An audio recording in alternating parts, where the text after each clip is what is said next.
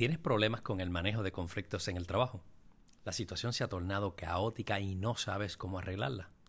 Hola a todos, mi nombre es Vila Tomarrero y bienvenidos al podcast de hoy titulado Manejo de conflictos. El único requisito que necesita el conflicto es que trabajen seres humanos juntos en un mismo lugar. Es normal que suceda, y esta realidad lo hace inevitable ya que es parte de las relaciones humanas en el trabajo. También existen otros factores como son la crianza, educación, madurez y experiencias, entre otras. Lo que es también una realidad es que eres tú quien tienes el control para manejarlo, no otros como se piensa o se pretende hacer ver. Tal vez no te des cuenta, pero cuando entras en conflicto se asoman unos sentimientos a flor de piel que ni siquiera te das cuenta como lo son el miedo, el ego y el orgullo. Ahora bien, vamos a definir primero qué es conflicto. Conflictos son diferencias de opiniones que envuelven emociones fuertes y en sentido figurado incluye discusiones de todos los colores y sabores que te puedas imaginar, tal cual fuese una tiendita de helados para escoger, desde discusiones explosivas hasta otras solapadas, otras breves y hasta otras de larga duración. Por otra parte, existe el manejo de conflicto productivo, así como el destructivo también. Lamentablemente muchos seres humanos escogen el segundo por muchas razones. Esta ruta provoca sentimientos profundos en el ser humano y gran parte de ellos no tienen las destrezas para identificarlo y mucho menos las herramientas para solucionarlo. Esto sucede porque se activa el sentimiento profundo del miedo que cada uno sufre particularmente. Unos buscan control, así que piensan entre ganar o perder y buscan ese sentimiento de victoria otros sienten rechazo, ya que se piense o se piensa que se le está dejando afuera o ignorado. Otro grupo protege su seguridad, que busca la paz y siente que su seguridad debe estar protegida y no atentada. Por último, y no menos importante, se encuentra el que no quiere ser criticado porque tiende a ser perfeccionista y la crítica no es su mejor aliada. ¿Qué hace el conflicto? Bueno, provoca el sentimiento de tomar las palabras o acciones de forma personal. Tomarlo como un ataque directo y frontal hacia la misma persona. Imagina que perteneces a una empresa con 100 empleados y que esto sucede actualmente en todos los departamentos. Pregunta para que reflexionemos. Se siente horrible este ambiente, ¿verdad? ¿Crees que esto afecta a las relaciones patronales? Sospecho que sí. ¿Sientes tomar la cartera y salir corriendo? Conozco algunos que están a punto de hacerlo.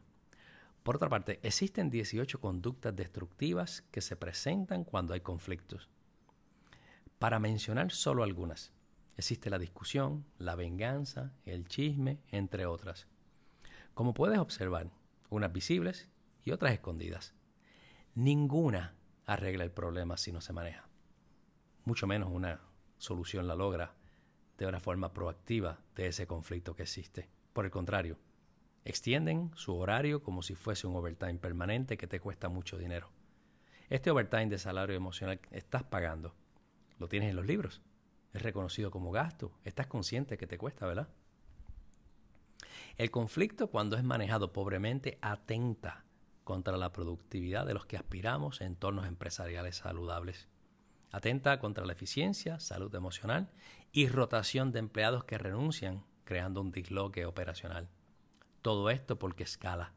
Te garantizo, mal manejado o no manejado, va a escalar.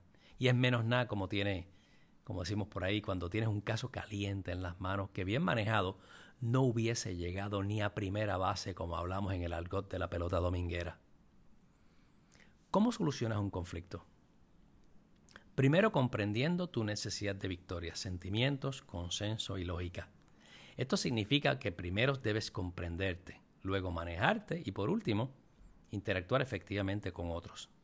Paradójicamente lo hemos estado haciendo al revés todo este tiempo, de afuera hacia adentro, queriendo corregir a otras personas y sin reconocer nuestras fortalezas, debilidades, oportunidades para luego trabajar en ellas, segundo voluntad, que hará ponernos de acuerdo llegando a puntos medios.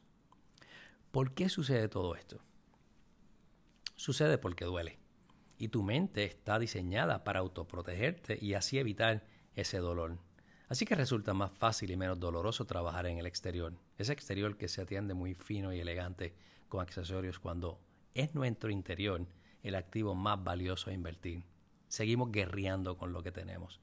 Y sabemos que en muchas ocasiones eso que tenemos está falta de destrezas, herramientas y competencias.